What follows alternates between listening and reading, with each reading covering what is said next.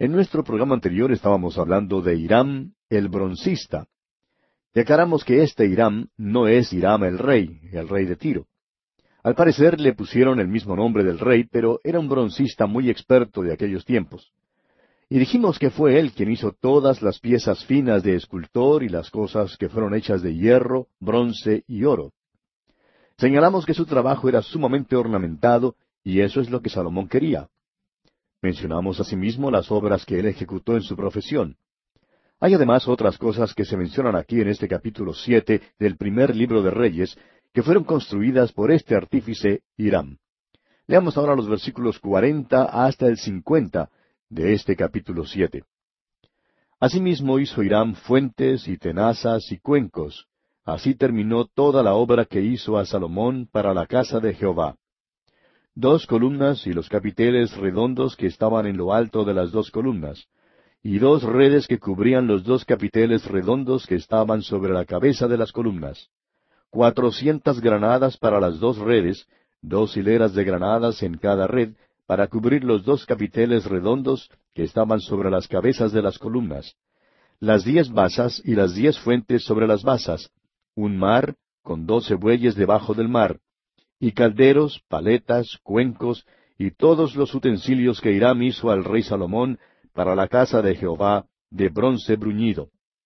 Todo lo hizo fundir el rey en la llanura del Jordán, en tierra arcillosa, entre Sucot y Zaretán.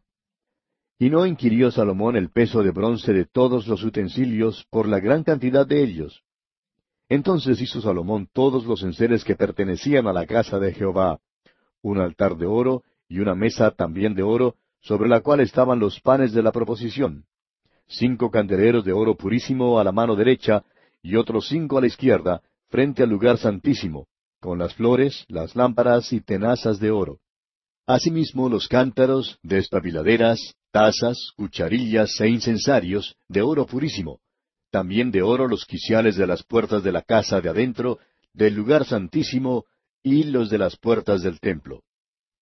Notará usted que había un sinnúmero de muebles en el templo comparados con la simplicidad del tabernáculo. En el tabernáculo había solamente un candelero que hablaba de Cristo. En el templo, en cambio, había diez. En el tabernáculo había una sola fuente, en cambio en el templo había muchas. Y quisiéramos decir aquí que una cosa de hermosura no puede limpiar a alguien simplemente por el hecho de ser hermosa. Se necesita más que la hermosura. Hay muchas iglesias, amigo oyente, muchas iglesias hermosas hoy en día y tienen servicios hermosos. Sin embargo, no limpian a las personas de sus pecados ni les traen a la presencia de Dios no refrescan el alma ni traen paz y alegría al corazón. También permítanos mencionar que la multiplicidad tampoco puede limpiar. Todas las fuentes que hay en el mundo no pueden limpiarnos del pecado. Lo único que nos limpia del pecado, amigo oyente, es la sangre de Jesucristo. La sangre del Hijo de Dios nos sigue limpiando de toda maldad. El templo debe enseñarnos también que no debemos llegar a ser demasiado íntimos con el Señor Jesucristo. Hay una santidad que debemos respetar. Cuando el Señor Jesucristo caminaba aquí en la tierra, Juan, su discípulo, era muy íntimo con él y aún le ofreció consejos. Un día Juan quiso hacer que descendiera fuego del cielo para destrucción. Sin embargo, el Señor le reprendió por eso. Sabemos que en el aposento alto fue Juan quien estaba recostado al lado de Jesús. Juan fue muy íntimo con el Señor en los días de su carne. Ahora fíjese usted cuán diferente es su reacción ante el Cristo glorificado. Dice Juan allá en Apocalipsis capítulo uno versículo diecisiete, Cuando le vi, caí como muerto a sus pies, y él puso su diestra sobre mí diciéndome, No temas, yo soy el primero y el último. Es decir, que su relación con el Cristo glorificado había cambiado. Por tanto, amigo oyente, no debemos ser demasiado íntimos con el Señor Jesús. No olvidemos que es a Él a quien debemos adorar y honrar. Y el versículo final de este capítulo siete del primer libro de los Reyes, versículo cincuenta y uno, dice Así se terminó toda la obra que dispuso hacer el rey Salomón para la casa de Jehová. Y metió Salomón lo que David su padre había dedicado, plata, oro y utensilios, y depositó todo en las tesorerías de la casa de Jehová. Y así concluye el capítulo siete del primer libro de Reyes. Ahora, en el capítulo ocho tenemos la fiesta de la dedicación del templo. La bendición de Salomón, la oración de Salomón y su ofrenda de sacrificios de paz. La gloria del Señor llenó el templo, después que el arca fue traída del tabernáculo e instalada dentro del lugar santísimo. Salomón dedica el templo reconociendo a David como quien quiso edificarlo. El capítulo 22 del primer libro de Crónicas nos da el relato de cómo David hizo los preparativos para el templo. Es por eso que creemos que es más correcto llamarle el templo de David. La oración dedicatoria de Salomón revela que él no tenía ninguna idea primitiva en cuanto a Dios. Es una noción totalmente pagana en pensar que Dios mora en una casa. El templo llega a ser el centro de la adoración. Ahora el mundo tenía que venir al templo para adorar. Más adelante veremos que Israel en su cautiverio tuvo que postrarse en dirección al templo para orar. Ahora el gran número de animales sacrificados, que se menciona en el versículo 63, no plantea ningún problema cuando se considera que muchos altares provisionales fueron levantados para esta ocasión. Comencemos pues leyendo los primeros tres versículos de este capítulo ocho del primer libro de los Reyes. Entonces Salomón reunió ante sí en Jerusalén a los ancianos de Israel, a todos los jefes de las tribus y a los principales de las familias de los hijos de Israel, para traer el arca del pacto de Jehová de la ciudad de David, la cual es Sión. Y se reunieron con el rey Salomón todos los varones de Israel en el mes de Etanim, que es el mes séptimo, en el día de la fiesta solemne. Y vinieron todos los ancianos de Israel y los sacerdotes tomaron el arca. El rey Salomón está por celebrar el servicio para la dedicación del templo. Como preludio al servicio, el arca fue traída de Sión para ser puesta en su nuevo sitio. Continuemos leyendo ahora los versículos cuatro hasta el nueve. Y llevaron el arca de Jehová y el tabernáculo de reunión y todos los utensilios sagrados que estaban en el tabernáculo, los cuales llevaban los sacerdotes y levitas. Y el rey Salomón y toda la congregación de Israel que se había reunido con él, estaban con él delante del arca, sacrificando ovejas y bueyes, que por la multitud no se podían contar ni numerar.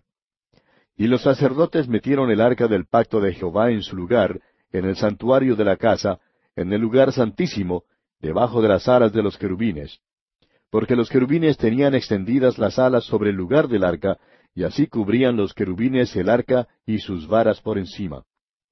Y sacaron las varas, de manera que sus extremos se dejaban ver desde el lugar santo, que está delante del lugar santísimo, pero no se dejaban ver desde más afuera, y así quedaron hasta hoy. En el arca ninguna cosa había sino las dos tablas de piedra que allí había puesto Moisés en Horeb, donde Jehová hizo pacto con los hijos de Israel, cuando salieron de la tierra de Egipto. Note usted que muchos animales fueron ofrecidos como sacrificios. En primer lugar había dos altares, pero además muchos altares provisionales fueron levantados para esta ocasión. Creían que debía haber un sacrificio continuo en ese tiempo. Ahora ya en la carta a los Hebreos capítulo nueve, versículo veintiséis, dice en cuanto a Jesucristo, De otra manera le hubiera sido necesario padecer muchas veces desde el principio del mundo, pero ahora, en la consumación de los siglos, se presentó una vez para siempre por el sacrificio de sí mismo para quitar de en medio el pecado. Ahora se nos dice que cuando el arca fue traída al templo, la gloria del Señor llenó la casa del Señor. Leamos los versículos diez y once. Y cuando los sacerdotes salieron del santuario, la nube llenó la casa de Jehová. Y los sacerdotes no pudieron permanecer para ministrar por causa de la nube, porque la gloria de Jehová había llenado la casa de Jehová. Sacaron las varas del arca, lo cual quiere decir que el arca está ahora en su sitio final y permanente. Fue entonces cuando la nube del Señor llenó el templo. Tenemos ahora el discurso y la oración de Salomón. Leamos los versículos doce y trece de este capítulo ocho del primer libro de los Reyes. Entonces dijo Salomón, Jehová ha dicho que él habitaría en la oscuridad. Yo he edificado casa por morada para ti, sitio en que tú habites para siempre. Aquí parece como si Salomón esperara que Dios morara en el templo, pero vamos a seguir leyendo ahora los versículos catorce al diecinueve. Y volviendo el rey su rostro, bendijo a toda la congregación de Israel, y toda la congregación de Israel estaba de pie. Y dijo, Bendito sea Jehová, Dios de Israel, que habló a David mi padre lo que con su mano ha cumplido, diciendo, Desde el día que saqué de Egipto mi pueblo Israel, no he escogido ciudad de todas las tribus de Israel para edificar casa en la cual estuviese mi nombre, aunque escogí a David para que presidiese en mi pueblo Israel.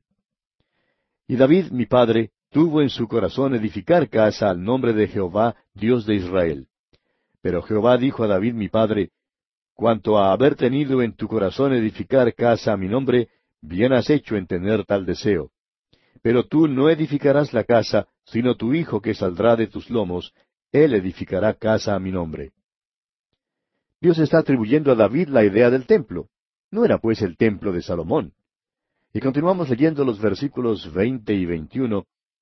Y Jehová ha cumplido su palabra que había dicho, porque yo me he levantado en lugar de David mi padre, y me he sentado en el trono de Israel, como Jehová había dicho, y he edificado la casa al nombre de Jehová, Dios de Israel. Y he puesto en ella lugar para el arca, en la cual está el pacto de Jehová que él hizo con nuestros padres cuando los sacó de la tierra de Egipto. El Señor en verdad había cumplido su palabra. David tuvo la idea para el templo y Salomón llevó a cabo su plan. Edificó una casa para el Señor, pero ¿Creía él acaso en verdad que Dios moraría en esa casa? Escuche usted las palabras de Salomón, leamos los versículos veintidós al veintisiete ahora. Luego se puso Salomón delante del altar de Jehová, en presencia de toda la congregación de Israel, y extendiendo sus manos al cielo, dijo, Jehová Dios de Israel, no hay Dios como tú, ni arriba en los cielos, ni abajo en la tierra, que guardas el pacto y la misericordia a tus siervos, los que andan delante de ti con todo su corazón. Que has cumplido a tu siervo David mi padre lo que le prometiste, lo dijiste con tu boca y con tu mano lo has cumplido, como sucede en este día. Ahora pues, Jehová Dios de Israel, cumple a tu siervo David mi padre lo que le prometiste diciendo, No te faltará varón delante de mí que se siente en el trono de Israel, con tal que tus hijos guarden mi camino y anden delante de mí como tú has andado delante de mí. Ahora pues, oh Jehová, Dios de Israel, cúmplase la palabra que dijiste a tu siervo David mi padre. Pero, ¿es verdad que Dios morará sobre la tierra? He aquí que los cielos, los cielos de los cielos, no te pueden contener, cuanto menos esta casa que yo he edificado.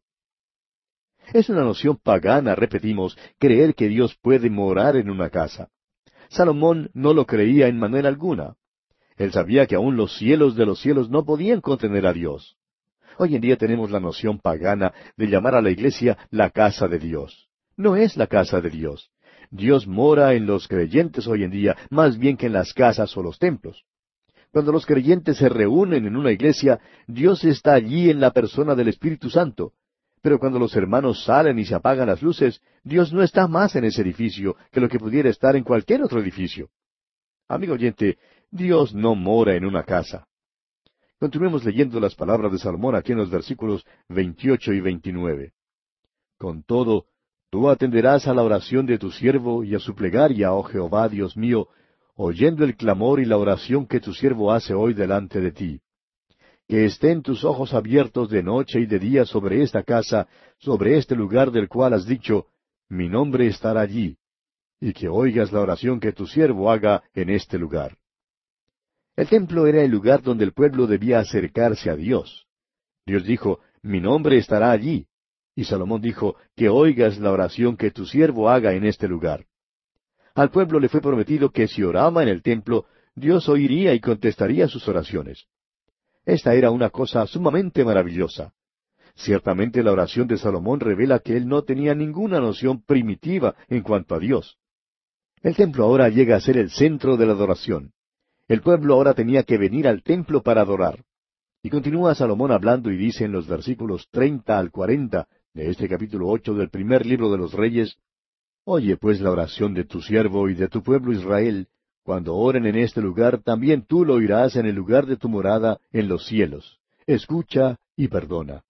Si alguno pecare contra su prójimo, y le tomaren juramento haciéndole jurar, y viniere el juramento delante de tu altar en esta casa, tú oirás desde el cielo y actuarás, y juzgarás a tus siervos, condenando al impío y haciendo recaer su proceder sobre su cabeza, y justificando al justo para darle conforme a su justicia. Si tu pueblo Israel fuere derrotado delante de sus enemigos por haber pecado contra ti, y se volvieren a ti y confesaren tu nombre, y oraren y te rogaren y suplicaren en esta casa, tú oirás en los cielos, y perdonarás el pecado de tu pueblo Israel, y los volverás a la tierra que diste a sus padres. Si el cielo se cerrare y no lloviere, por haber ellos pecado contra ti, y te rogaren en este lugar, y confesaren tu nombre, y se volvieren del pecado cuando los afligieres, tú oirás en los cielos, y perdonarás el pecado de tus siervos y de tu pueblo Israel, enseñándoles el buen camino en que anden, y darás lluvias sobre tu tierra, la cual diste a tu pueblo por heredad. Si en la tierra hubiere hambre, pestilencia, pisoncillo, añublo, langosta o pulgón, si sus enemigos los sitiaren en la tierra en donde habiten, cualquier plaga o cualquier enfermedad que sea, toda oración y toda súplica que hiciere cualquier hombre o todo tu pueblo Israel, cuando cualquiera sintiere la plaga en su corazón y extendiere sus manos a esta casa, tú oirás en los cielos, en el lugar de tu morada, y perdonarás, y actuarás, y darás a cada uno conforme a sus caminos, cuyo corazón tú conoces, porque sólo tú conoces el corazón de todos los hijos de los hombres, para que te teman todos los días que vivan sobre la faz de la tierra que tú diste a nuestros padres. Salomón pidió a Dios que cuando quiera que una persona, sin importar dónde estuviese, si se volviera hacia el templo para orar, que Dios la oyera y le perdonara. Y continuamos leyendo los versículos 41 al 45 ahora. Y dice, Asimismo el extranjero que no es de tu pueblo Israel, que viniere de lejanas tierras a causa de tu nombre, pues oirán de tu gran nombre, de tu mano fuerte y de tu brazo extendido, y viniere a orar a esta casa, tú oirás en los cielos, en el lugar de tu morada, y harás conforme a todo aquello por lo cual el extranjero hubiere clamado a ti, para que todos los pueblos de la tierra conozcan tu nombre y te teman, como tu pueblo Israel, y entiendan que tu nombre es invocado sobre esta casa que yo edifiqué.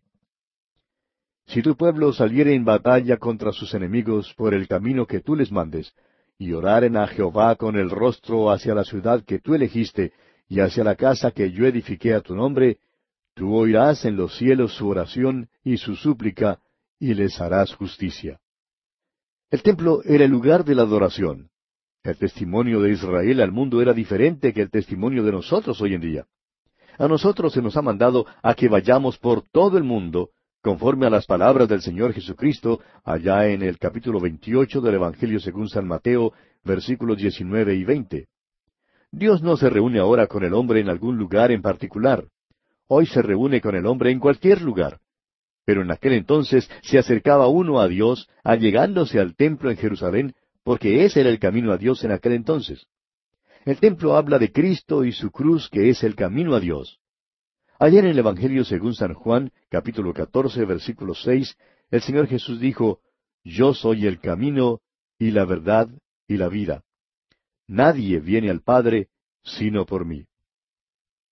No venimos a Dios hoy, amigo oyente, por medio de algún rito o ceremonia, ni por medio de algún servicio, ni por medio de la visita a ningún templo venimos a Dios hoy solamente por medio de Jesucristo.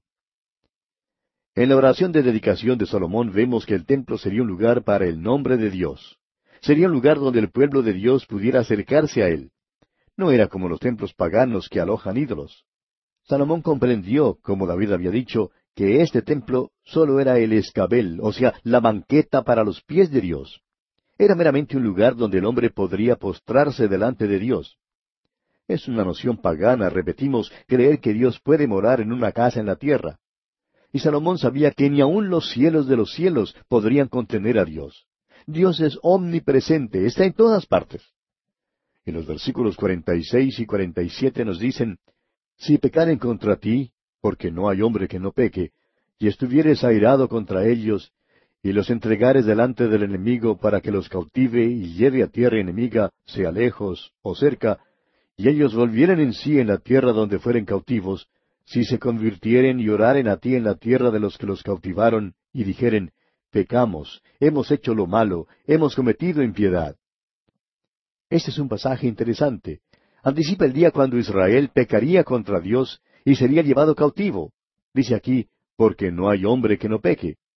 Amigo oyente, así es como Dios nos avalúa a cada uno de nosotros. No diga que usted no peca, porque Dios mismo nos dice que todos pecamos.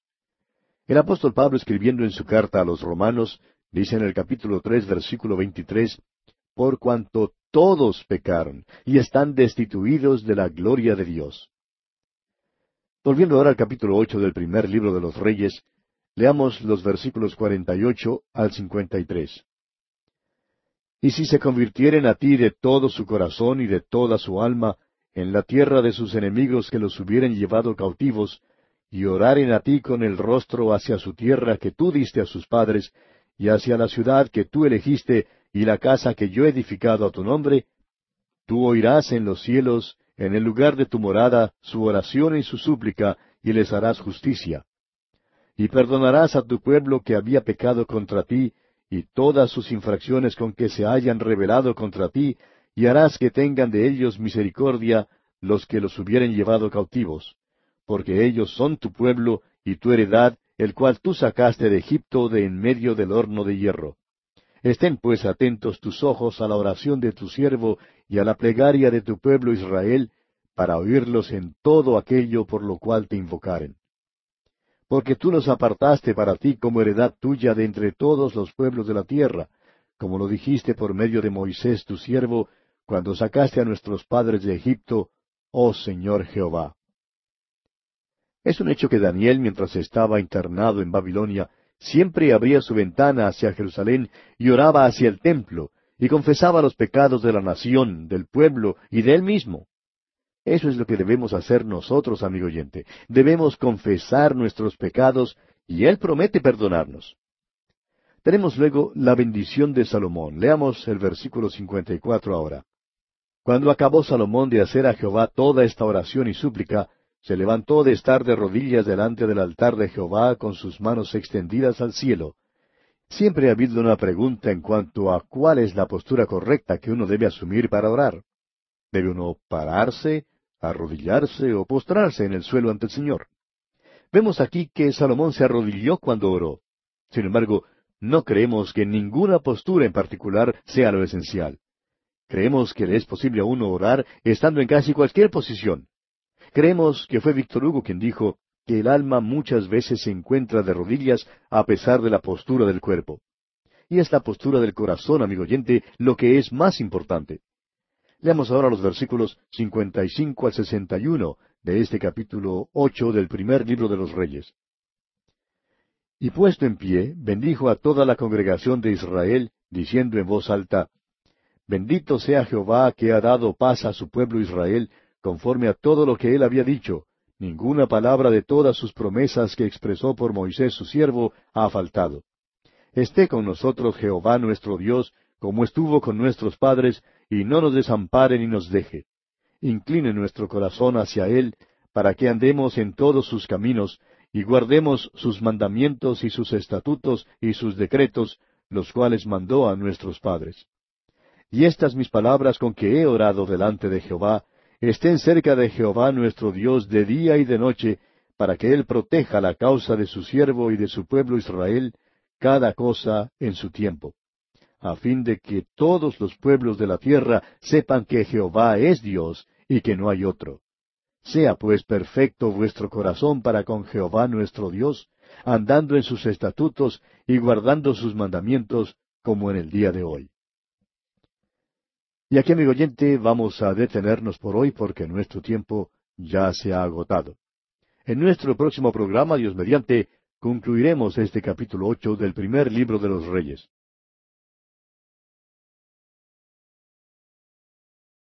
Llegamos hoy al final del capítulo ocho del primer libro de los Reyes. Y después de haber considerado la dedicación del templo y la bendición de Salomón, llegamos ahora a los sacrificios y el regocijo de Israel. Leamos los versículos 62 al 66 de este capítulo ocho del primer libro de los Reyes. Entonces el rey y todo Israel con él sacrificaron víctimas delante de Jehová. Y ofreció Salomón sacrificios de paz, los cuales ofreció a Jehová, veintidós mil bueyes y ciento veinte mil ovejas. Así dedicaron el rey y todos los hijos de Israel la casa de Jehová. Aquel mismo día santificó el rey el medio del atrio, el cual estaba delante de la casa de Jehová, porque ofreció allí los holocaustos, las ofrendas y la grosura de los sacrificios de paz, por cuanto el altar de bronce que estaba delante de Jehová era pequeño, y no cabían en él los holocaustos, las ofrendas y la grosura de los sacrificios de paz. En aquel tiempo Salomón hizo fiesta, y con él todo Israel, una gran congregación, desde donde entran en Amat hasta el río de Egipto, delante de Jehová nuestro Dios, por siete días, y aún por otros siete días, esto es, por catorce días. Y al octavo día despidió al pueblo, y ellos, bendiciendo al rey, se fueron a sus moradas alegres y gozosos de corazón por todos los beneficios que Jehová había hecho a David su siervo y a su pueblo Israel. No había suficiente lugar en los dos altares del templo para ofrecer todos los sacrificios que son mencionados en este pasaje. Por eso fueron levantados algunos altares provisionales para poder ofrecer los sacrificios adicionales durante el tiempo de la dedicación de este templo. Creemos que estos altares se extendieron hasta el río de Egipto y hasta Amad al norte. Fue pues un gran tiempo de celebración y de romerías. Los sacrificios ofrecidos sobre estos altares fueron tomados y divididos entre el pueblo. Cuando la dedicación terminó, los habitantes del pueblo regresaron a sus tiendas alegres y gozosos de corazón, dice aquí, por todos los beneficios que Jehová había hecho. Y así concluimos nuestro estudio del capítulo ocho del primer libro de los Reyes. Y llegamos ahora al capítulo nueve. En este capítulo tenemos el pacto de Dios con Salomón en una visión. Los presentes recíprocos de Salomón y de Hiram. La hija de Faraón se muda de casa. Los solemnes sacrificios anuales de Salomón. Y finalmente, la flota de Salomón busca oro de Ofir. En este capítulo Dios aparece a Salomón por segunda vez y le fortalece. Dios pone como modelo o norma a David, una norma muy humana por la cual compara los reyes que le seguirían. La fama de Salomón se divulga por todo el mundo. Irán, por su parte, está descontento con el pago que Salomón le ofrece. Consideremos, pues, la segunda aparición de Dios a Salomón. Leamos los primeros tres versículos de este capítulo nueve del primer libro de los Reyes. Cuando Salomón hubo acabado la obra de la casa de Jehová, y la casa real, y todo lo que Salomón quiso hacer, Jehová apareció a Salomón la segunda vez, como le había aparecido en Gabaón. Y le dijo Jehová, Yo he oído tu oración y tu ruego que has hecho en mi presencia.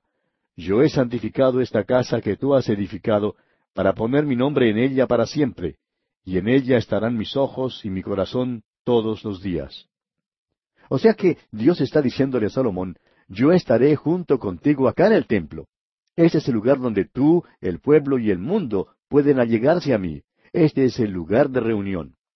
Y continúan los versículos cuatro y cinco diciendo, Y si tú anduvieres delante de mí como anduvo David tu padre, en integridad de corazón y en equidad, haciendo todas las cosas que yo te he mandado, y guardando mis estatutos y mis decretos, yo afirmaré el trono de tu reino sobre Israel para siempre, como hablé a David tu padre, diciendo, No faltará varón de tu descendencia en el trono de Israel.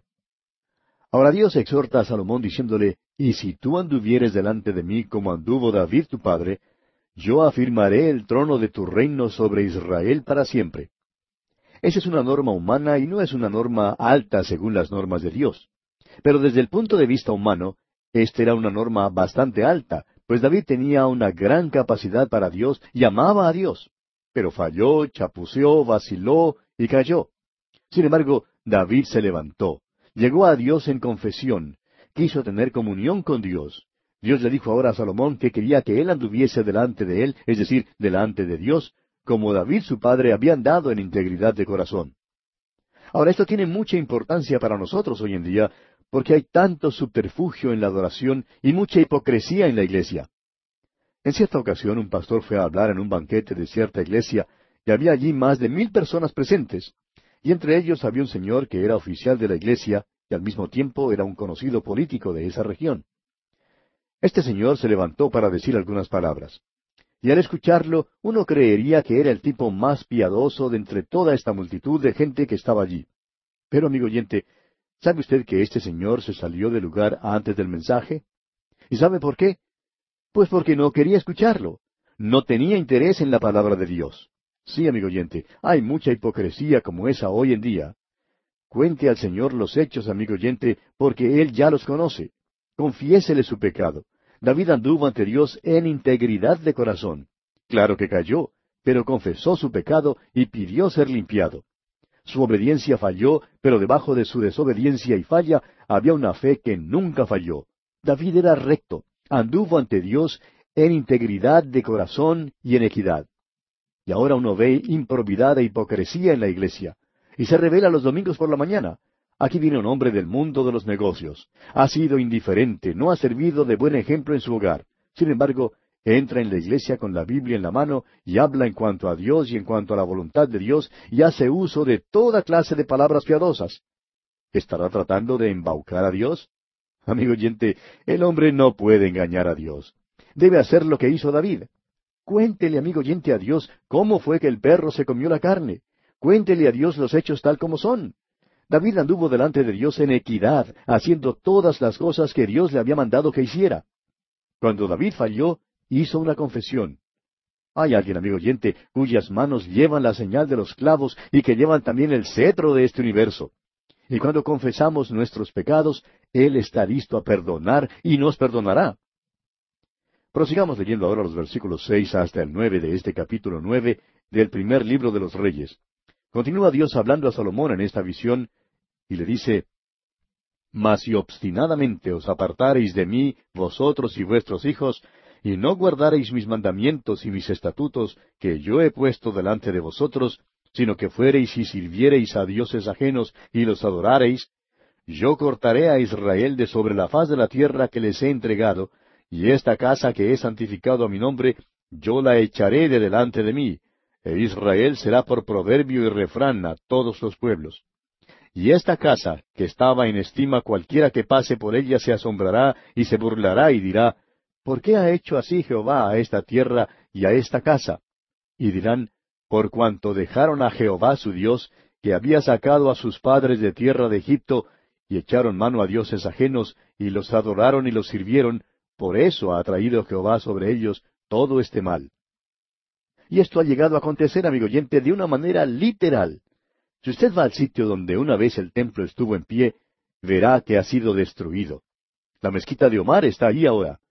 ¿Por qué se encuentra la tierra de Israel en su condición presente? ¿Por qué está allí la mezquita de Omar? Pues porque Israel abandonó a Dios. Esa es la respuesta. Ahora se nos dice que Salomón tenía un problema con Irán. No creemos que Salomón e Irán se llevaran tan bien como David su padre se había llevado con Irán. Leamos los versículos diez al doce de este capítulo nueve del primer libro de los Reyes. Aconteció al cabo de veinte años, cuando Salomón ya había edificado las dos casas, la casa de Jehová y la casa real, para las cuales Hiram, rey de Tiro, había traído a Salomón madera de cedro y de ciprés, y cuanto oro quiso, que el rey Salomón dio a Hiram veinte ciudades en tierra de Galilea.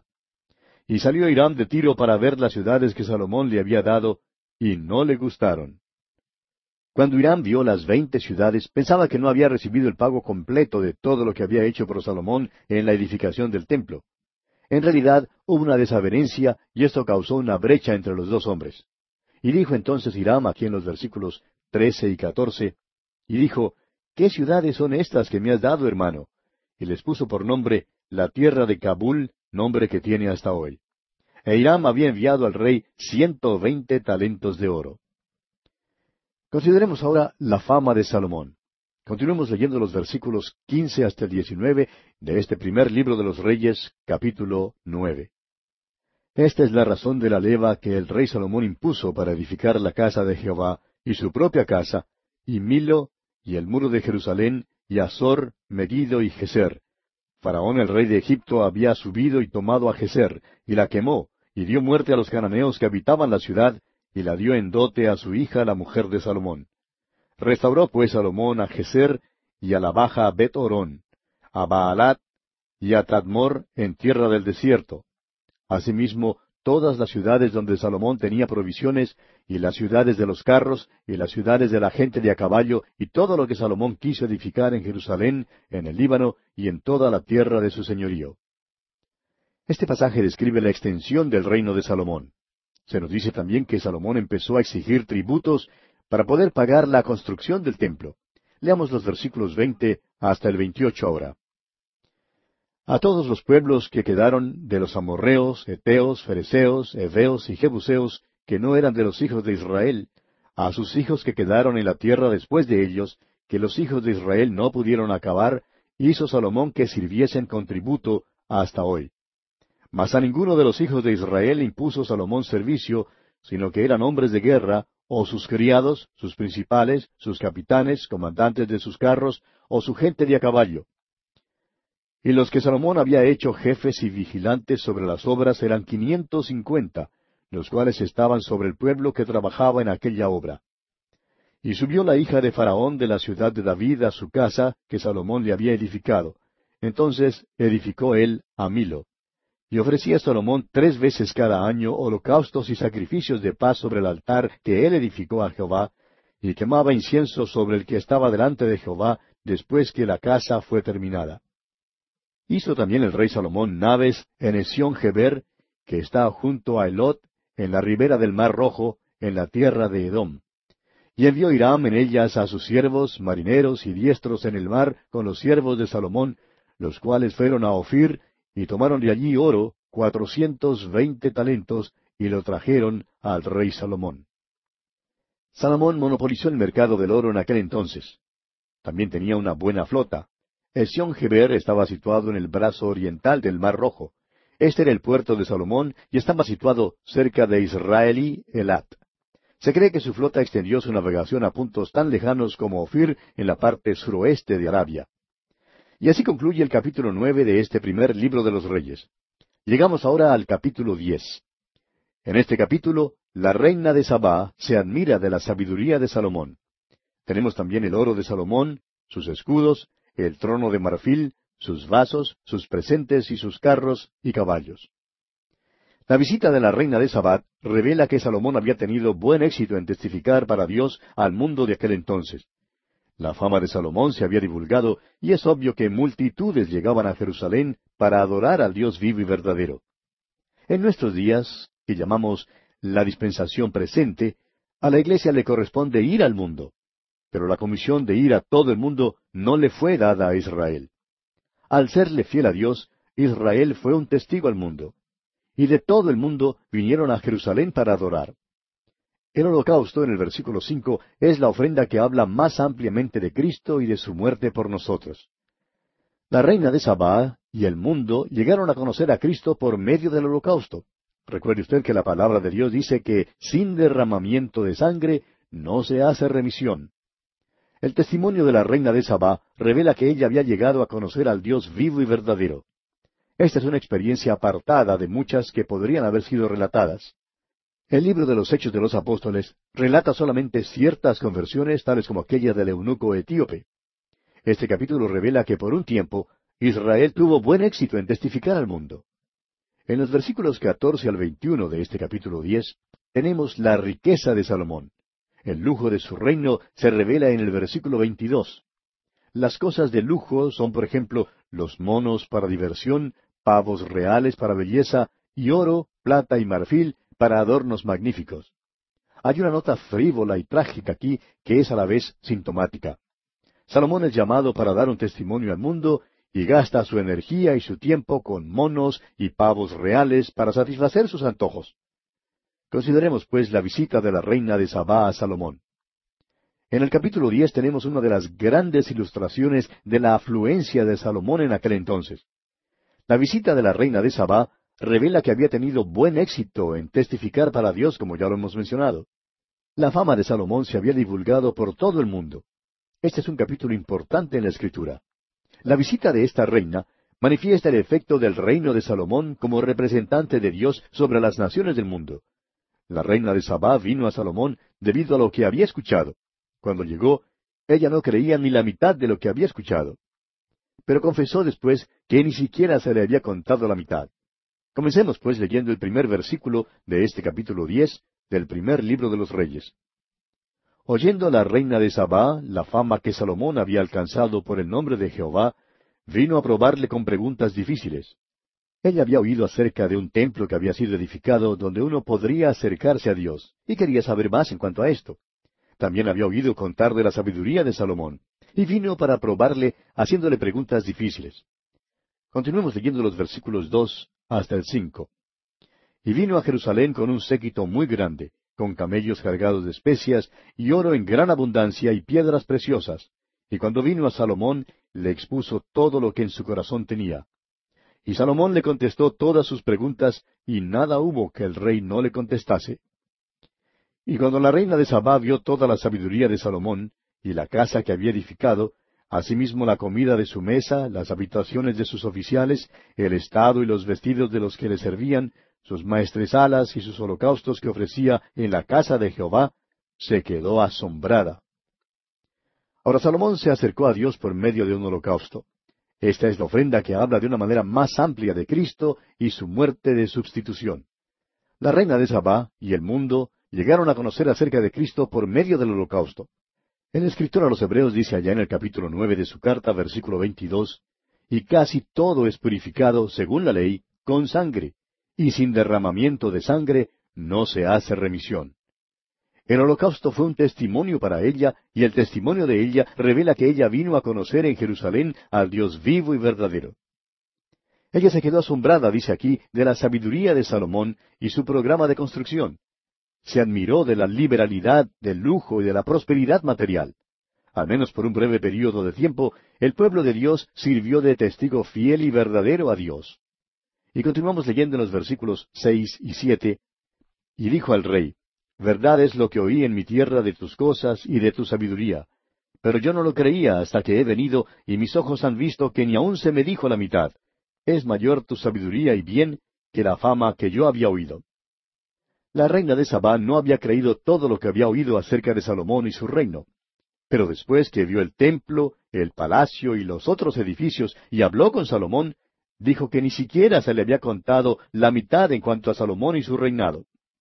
Y continúa diciéndole aquí en los versículos ocho y nueve, Bienaventurados tus hombres, dichosos estos tus siervos, que están continuamente delante de ti y oyen tu sabiduría. Jehová tu Dios sea bendito, que se agradó de ti para ponerte en el trono de Israel. Porque Jehová ha amado siempre a Israel, te ha puesto por rey, para que hagas derecho y justicia. Este es su testimonio, amigo oyente, y creemos que revela que ella había llegado a conocer al Dios vivo y verdadero. Y el versículo diez dice, Y dio ella al rey ciento veinte talentos de oro, y mucha especiería, y piedras preciosas. Nunca vino tan gran cantidad de especias como la reina de Sabá dio al rey Salomón. La reina de Sabá trajo consigo muchísima riqueza y se la dio a Salomón. Ahora, además de eso, la flota de Irán llegó también y le trajo más riqueza. Leamos los versículos once hasta el trece. La flota de Irán, que había traído el oro de Ofir, Traía también de Ofir mucha madera de sándalo y piedras preciosas. Y de la madera de sándalo hizo el rey balaustres para la casa de Jehová y para las casas reales, arpas también y salterios para los cantores. Nunca vino semejante madera de sándalo, ni se ha visto hasta hoy. Y el rey Salomón dio a la reina de Sabá todo lo que ella quiso y todo lo que pidió, además de lo que Salomón le dio. Y ella se volvió y se fue a su tierra con sus criados. Vemos aquí que Salomón continuó su programa de construcción. Hizo columnas para la casa del Señor y para el palacio real. Hizo también arpas y salterios para los cantores. Es decir, que hubo un gran desarrollo artístico y cultural en el reino durante este tiempo. Ahora, la reina de Sabá es solamente un ejemplo de los que llegaron a conocer a Dios durante este tiempo. Claro que hubo muchos otros que también llegaron a conocer a Dios en este tiempo. Pero la situación es similar a la situación que tenemos allá en el libro de los Hechos de los Apóstoles. En los Hechos había muchas conversiones para el Señor, pero solamente tres conversiones sobresalientes se mencionan, la del eunuco etíope, la de Saulo de Tarso y la de Cornelio. Sabemos que literalmente miles de personas llegaron a conocer a Cristo en ese tiempo. En forma análoga, fueron miles los que vinieron a conocer a Dios por medio del templo en Jerusalén durante los tiempos de Salomón pero solamente unas pocas conversiones se mencionan en detalle. Veamos ahora el esplendor de Salomón. Leamos los versículos catorce al dieciséis de este capítulo diez del primer libro de los Reyes. El peso del oro que Salomón tenía de renta cada año era seiscientos sesenta y seis talentos de oro, sin lo de los mercaderes, y lo de la contratación de especias, y lo de todos los reyes de Arabia y de los principales de la tierra. Hizo también el rey Salomón doscientos escudos grandes de oro batido, seiscientos ciclos de oro gastó en cada escudo. No significa nada para nosotros leer que el peso del oro que Salomón recibía como renta cada año era seiscientos sesenta y seis talentos de oro. Según algunas personas, cada talento de oro tenía un valor aproximado de unos diez mil dólares, a la cotización actual. O sea que Salomón había monopolizado el mercado mundial del oro de aquel entonces. Y el versículo 17 dice, Asimismo hizo trescientos escudos de oro batido, en cada uno de los cuales gastó tres libras de oro, y el rey los puso en la casa del bosque del Líbano. Piense usted, amigo oyente, en el lujo de la corte de Salomón. Esto nos muestra algo de la afluencia, la abundancia y la prosperidad de aquellos días. Los versículos siguientes nos hablan más acerca de la prosperidad del día y también acerca de un problema serio. Pasemos ahora al versículo 22. Porque el rey tenía en el mar una flota de naves de Tarsis con la flota de Irán. Una vez cada tres años venía la flota de Tarsis y traía oro, plata, marfil, monos y pavos reales. Ahora, a primera vista es posible que esta situación no parezca seria, pero los monos fueron comprados solo para diversión. Esos monos formaron parte del jardín zoológico de Salomón. Los pavos reales, por su parte, eran adornos que proporcionaban belleza al ambiente. El oro, la plata y el marfil que se menciona aquí eran para la elaboración de adornos magníficos. Todo esto, pues, constituye una nota frívola y trágica en el testimonio de Salomón. Más tarde será revelada a un grado aún más grande. Aquí está un hombre que ha sido llamado para dar un testimonio al mundo acerca del verdadero Dios. El mundo comienza a venir a su puerta. ¿Y qué es lo que hace? Salomón gasta su energía y su tiempo con monos, pavos reales, oro y plata para satisfacer un antojo de su corazón. Y leemos en los versículos 23 y 24, Así excedía el rey Salomón a todos los reyes de la tierra en riquezas y en sabiduría. Toda la tierra procuraba ver la cara de Salomón para oír la sabiduría que Dios había puesto en su corazón. Fue durante este período que el reino alcanzó su apogeo. David lo había traído a este lugar de paz, pero Salomón fue quien pudo disfrutar de la paz y prosperidad. Este es el tiempo cuando el reino cumplió con el propósito de Dios de ser su testigo. La reina de Sabá, por ejemplo, vino desde los fines de la tierra para ver las cosas de las cuales había escuchado. Y muchos también vinieron desde otras naciones a Jerusalén para ver este testimonio de parte de Salomón para Dios. Y el versículo 25 de este capítulo 10 del primer libro de los Reyes nos dice, Y todos le llevaban cada año sus presentes, alhajas de oro y de plata, vestidos, armas, especias aromáticas, caballos y mulos. Francamente, los presentes de estas visitas ayudaron a Salomón a vigorizar su reino, el cual fue notable por sus riquezas. Claro que más tarde las riquezas hicieron que Israel fuera objeto del saqueo de parte de otras naciones cuando el reino fue dividido y debilitado. Y bien, amigo oyente, vamos a detenernos por hoy aquí porque nuestro tiempo ha llegado a su fin por el día de hoy. Continuaremos, Dios mediante, en nuestro próximo programa.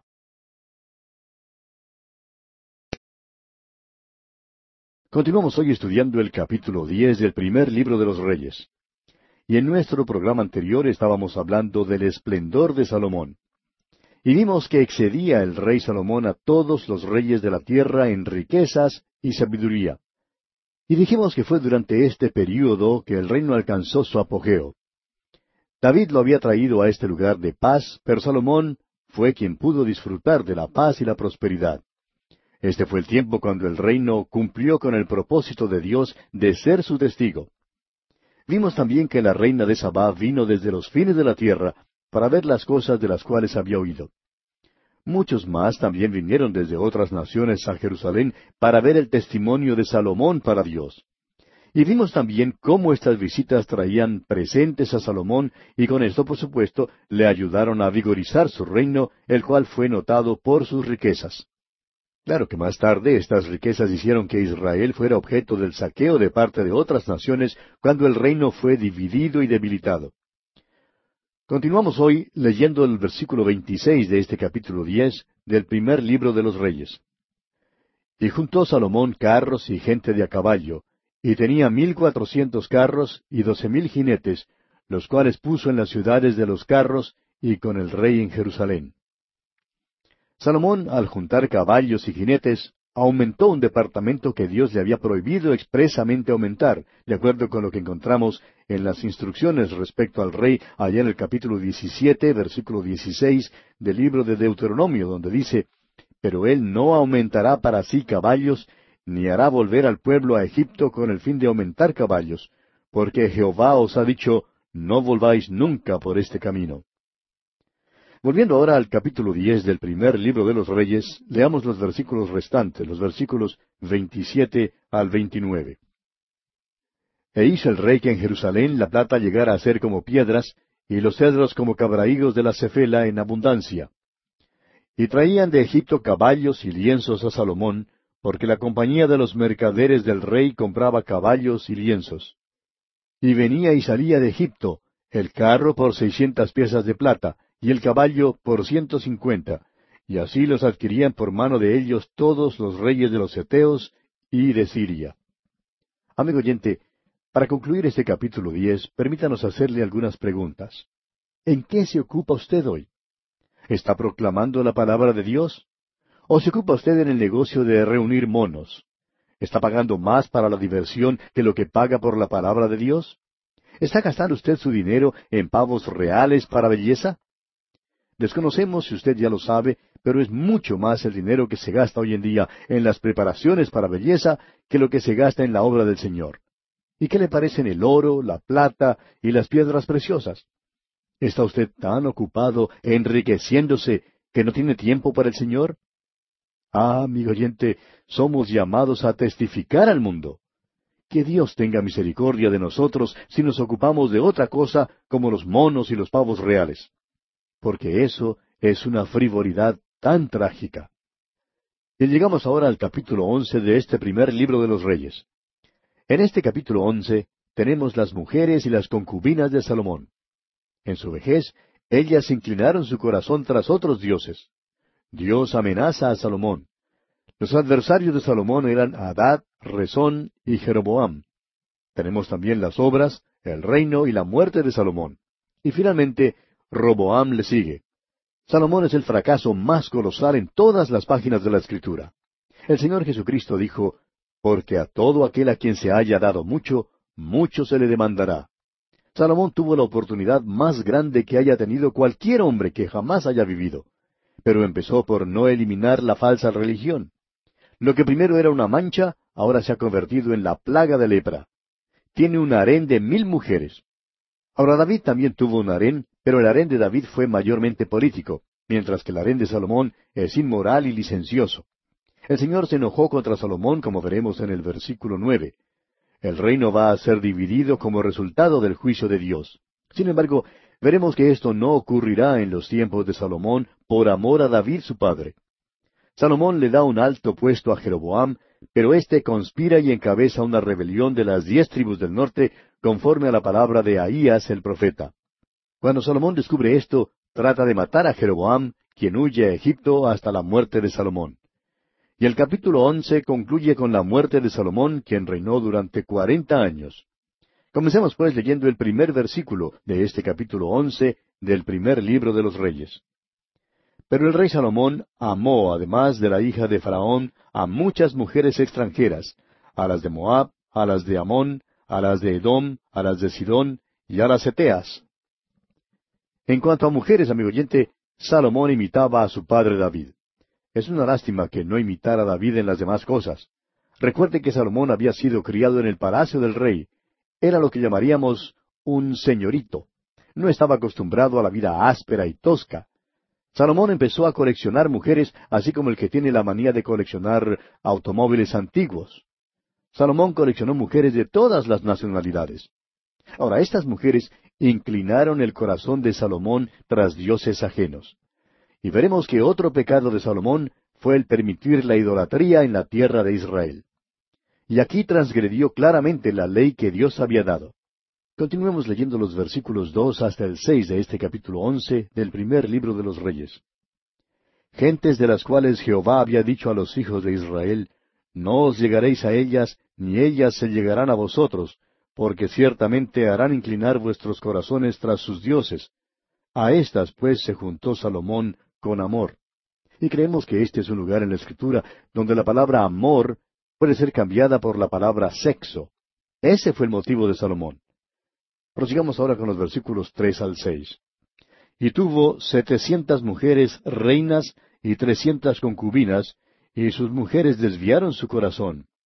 Y cuando Salomón ya era viejo, sus mujeres inclinaron su corazón tras dioses ajenos, y su corazón no era perfecto con Jehová su Dios, como el corazón de su padre David. Porque Salomón siguió a Astoret, diosa de los Sidonios, y a Milcom, ídolo abominable de los amonitas. E hizo Salomón lo malo ante los ojos de Jehová, y no siguió cumplidamente a Jehová como David su padre. Salomón había sido criado en el palacio de las mujeres, como ya hemos mencionado. Y cuando llegó a ser adulto, pasó su tiempo coleccionando mujeres. Estaba acostumbrado a su compañía. Era como muchos hombres en nuestra sociedad hoy en día.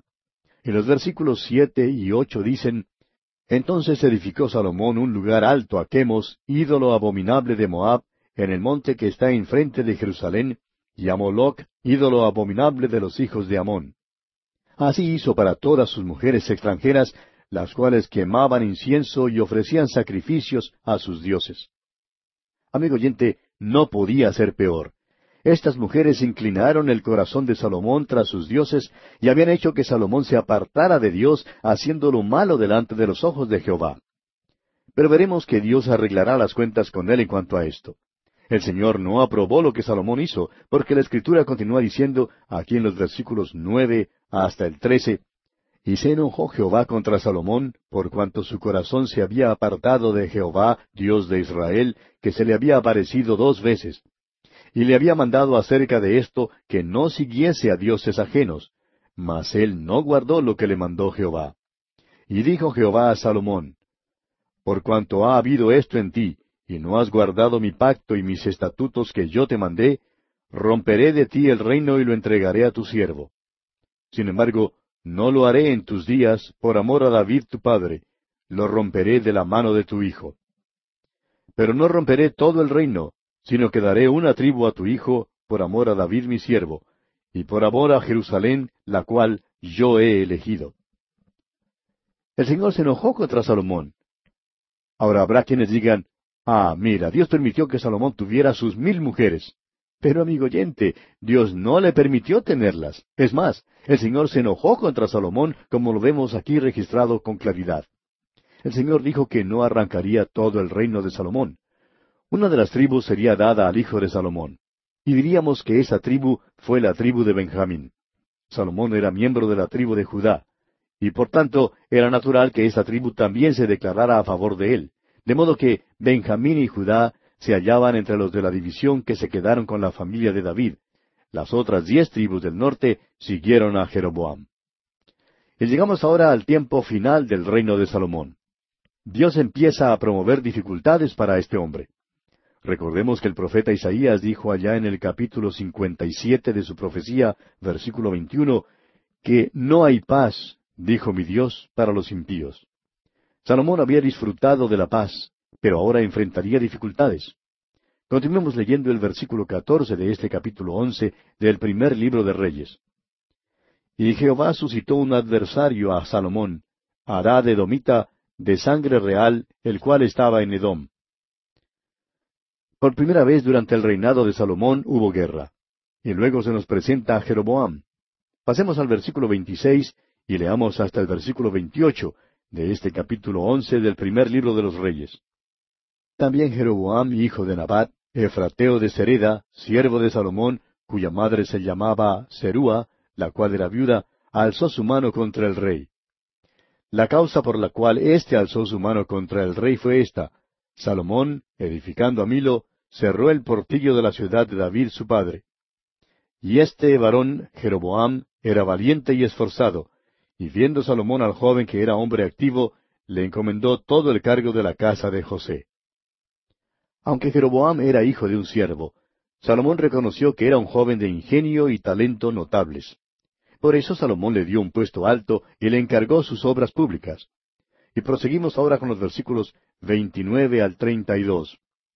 Aconteció pues en aquel tiempo que saliendo Jeroboam de Jerusalén, le encontró en el camino el profeta Ahías Silonita, y éste estaba cubierto con una capa nueva, y estaban ellos dos solos en el campo.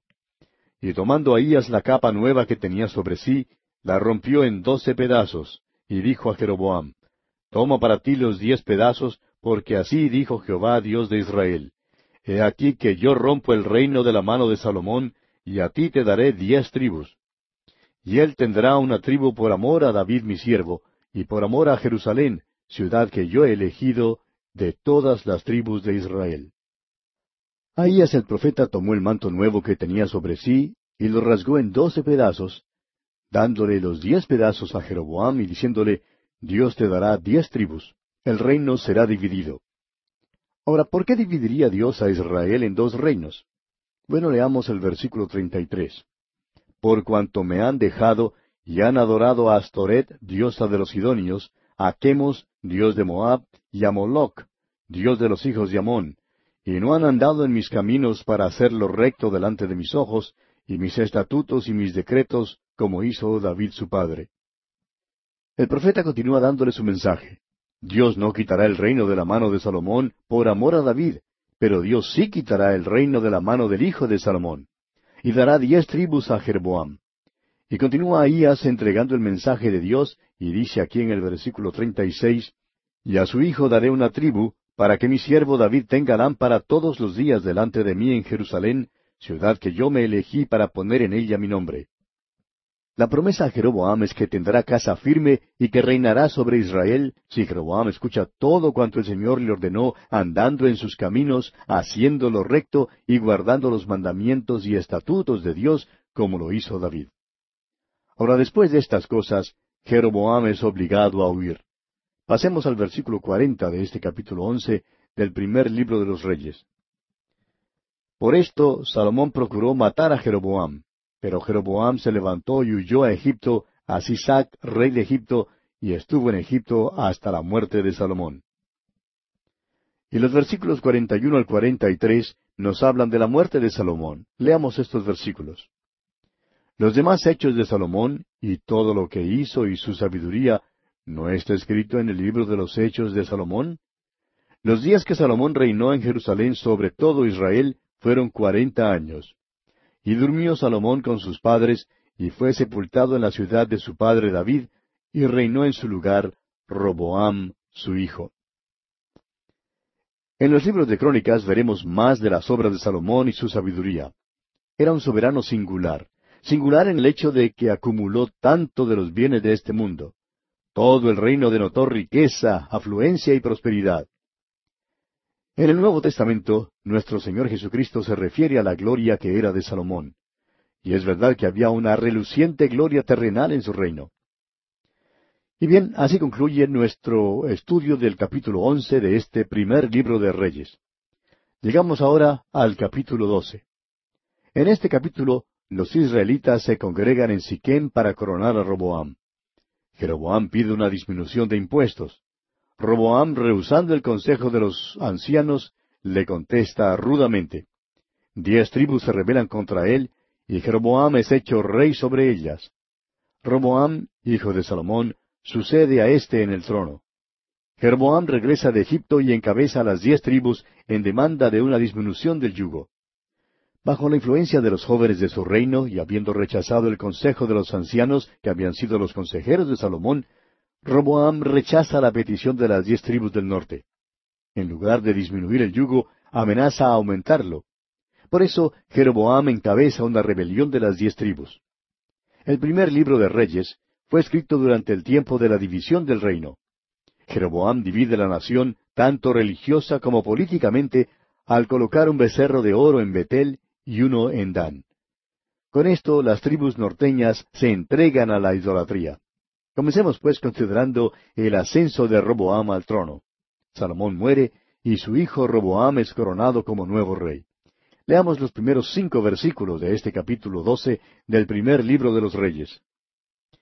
Roboam fue a Siquem, porque todo Israel había venido a Siquem para hacerle rey. Y aconteció que cuando lo oyó Jeroboam, hijo de Nabad, que aún estaba en Egipto, a donde había huido de delante del rey Salomón, y habitaba en Egipto, enviaron a llamarle. Vino pues Jeroboam y toda la congregación de Israel, y hablaron a Roboam diciendo, Tu padre agravó nuestro yugo, mas ahora disminuye tú algo de la dura servidumbre de tu padre y del yugo pesado que puso sobre nosotros, y te serviremos. Y él les dijo, Idos, y de aquí a tres días volved a mí. Y el pueblo se fue. Salomón había llevado a cabo a gran costo un gran programa de edificación. Después de su muerte, el pueblo pidió una disminución de los tributos. Es que Salomón seguía edificando y para poder seguir con su programa había tenido que aumentar los impuestos.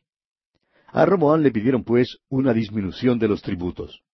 Este joven soberano tuvo una oportunidad de actuar y hacerse popular con la disminución de los impuestos. Si hubiera hecho eso, el pueblo le habría seguido. Roboán pues convocó una reunión de sus sabios. Lo único es que estos eran necios. Leamos los versículos seis al once de este capítulo doce del primer libro de los Reyes. Entonces el rey Roboam pidió consejo de los ancianos que habían estado delante de Salomón su padre cuando vivía y dijo, ¿Cómo aconsejáis vosotros que responda a este pueblo? Y ellos le hablaron diciendo, Si tú fueres hoy siervo de este pueblo y los sirvieres, y respondiéndoles buenas palabras les hablares, ellos te servirán para siempre. Pero él dejó el consejo que los ancianos le habían dado, y pidió consejo de los jóvenes que se habían criado con él, y estaban delante de él. Y les dijo, ¿Cómo aconsejáis vosotros que respondamos a este pueblo que me ha hablado diciendo, disminuye algo del yugo que tu padre puso sobre nosotros? Entonces los jóvenes que se habían criado con él le respondieron diciendo, Así hablarás a este pueblo que te ha dicho estas palabras, Tu padre agravó nuestro yugo, mas tú disminúyenos algo, así les hablarás. El menor dedo de los míos es más grueso que los lomos de mi padre. Ahora pues, mi padre os cargó de pesado yugo, mas yo añadiré a vuestro yugo. Mi padre os castigó con azotes, mas yo os castigaré con escorpiones. Roboam primero acudió a los ancianos que habían servido a Salomón su padre mientras él todavía vivía. Y su consejo era bueno, pero Roboam no lo siguió. Entonces pidió a los jóvenes que se habían criado con él que le aconsejaran. Ellos también le dieron consejo, pero su consejo no era bueno. Sin embargo, Roboam atendió lo que le aconsejaron los jóvenes más bien que lo que los ancianos le dijeron. Y le dijo al pueblo, En lugar de disminuir los impuestos, pienso subirlos. En lugar de ser menos duros con el pueblo, trataré de ser más duro. Y veamos lo que ocurre aquí en los versículos doce hasta el quince. Al tercer día vino Jeroboam con todo el pueblo a Roboam, según el rey lo había mandado, diciendo, Volved a mí el tercer día. Y el rey respondió al pueblo duramente, dejando el consejo que los ancianos le habían dado. Y les habló conforme al consejo de los jóvenes, diciendo, Mi padre agravó vuestro yugo, pero yo añadiré a vuestro yugo. Mi padre os castigó con azotes, mas yo os castigaré con escorpiones. Y no oyó el rey al pueblo, porque era designio de Jehová para confirmar la palabra que Jehová había hablado por medio de Ahías Silonita a Jeroboam, hijo de Nabat. Y tenemos luego la división del reino y el ascenso de Jeroboam al trono de Israel. Leamos el versículo 16 ahora. Cuando todo el pueblo vio que el rey no les había oído, le respondió estas palabras diciendo, ¿Qué parte tenemos nosotros con David? No tenemos heredad en el hijo de Isaí. Israel, a tus tiendas. Provee ahora en tu casa, David. Entonces Israel se fue a sus tiendas. Esta es la rebelión, esta es la división del reino. Claro que una guerra civil seguiría luego. Leamos los versículos 18 y 19 de este capítulo 12 del primer libro de Reyes. Y el rey Roboam envió a Adoram, que estaba sobre los tributos, pero lo apedreó todo Israel y murió. Entonces el rey Roboam se apresuró a subirse en un carro y huir a Jerusalén. Así se apartó Israel de la casa de David hasta hoy. Todo Israel apedreó a Adoram. Así fue como acabaron con el jefe de los impuestos. Ahora, cuando Roboam oyó lo que había acontecido, huyó a Jerusalén. Israel ya se había rebelado contra la casa de David antes del tiempo en que fuera escrito el primer libro de los reyes. Fue una rebelión que continuaría hasta el regreso a Israel después del cautiverio babilónico. La decisión imprudente de Roboam de no atender al pueblo le dio entonces la ocasión a Jeroboam de tomar las diez tribus norteñas y formar un reino norteño. Leamos los versículos veinte al veinticuatro. Y aconteció que oyendo todo Israel que Jeroboam había vuelto, enviaron a llamarle a la congregación, y le hicieron rey sobre todo Israel, sin quedar tribu alguna que siguiese la casa de David, sino sólo la tribu de Judá. Y cuando Roboam vino a Jerusalén, reunió a toda la casa de Judá y a la tribu de Benjamín, ciento ochenta mil hombres, guerreros escogidos, con el fin de hacer guerra a la casa de Israel y hacer volver el reino a Roboam, hijo de Salomón. Pero vino palabra de Jehová a Semaías, varón de Dios, diciendo, Habla a Roboam, hijo de Salomón, rey de Judá, y a toda la casa de Judá y de Benjamín, y a los demás del pueblo, diciendo, Así ha dicho Jehová, No vayáis ni peleéis contra vuestros hermanos, los hijos de Israel. Volveos cada uno a su casa, porque esto lo he hecho yo. Y ellos oyeron la palabra de Dios, y volvieron y se fueron, conforme a la palabra de Jehová. Tenemos luego en los versículos siguientes una nota más bien triste en cuanto a Jeroboam, quien se constituyó en el rey de las diez tribus del norte. Y es que Jeroboam toma el camino de la idolatría. Leamos los versículos 25 al 30 de este capítulo 12 del primer libro de los Reyes. Entonces reedificó Jeroboam a Siquem en el monte de Efraín, y habitó en ella, y saliendo de allí, reedificó a Penuel. Y dijo Jeroboam en su corazón, Ahora se volverá el reino a la casa de David, si este pueblo subiere a ofrecer sacrificios en la casa de Jehová en Jerusalén, porque el corazón de este pueblo se volverá a su señor Roboam, rey de Judá, y me matarán a mí, y se volverán a Roboam, rey de Judá. Y habiendo tenido consejo, hizo el rey dos becerros de oro, y dijo al pueblo, Bastante habéis subido a Jerusalén, he aquí tus dioses, oh Israel, los cuales te hicieron subir de la tierra de Egipto. Y puso uno en Betel y el otro en Dan. Y esto fue causa de pecado, porque el pueblo iba a adorar delante de uno hasta Dan. Jeroboam puso un becerro de oro en Betel y el otro en Dan. Los puso en esos lugares para que el pueblo no tuviera que subir a Jerusalén a adorar en el templo. Y esto marca la división del reino, es decir, la formación del reino norteño y del reino sureño. Y aquí, amigo oyente, vamos a detenernos por hoy porque nuestro tiempo ha llegado a su fin por el día de hoy.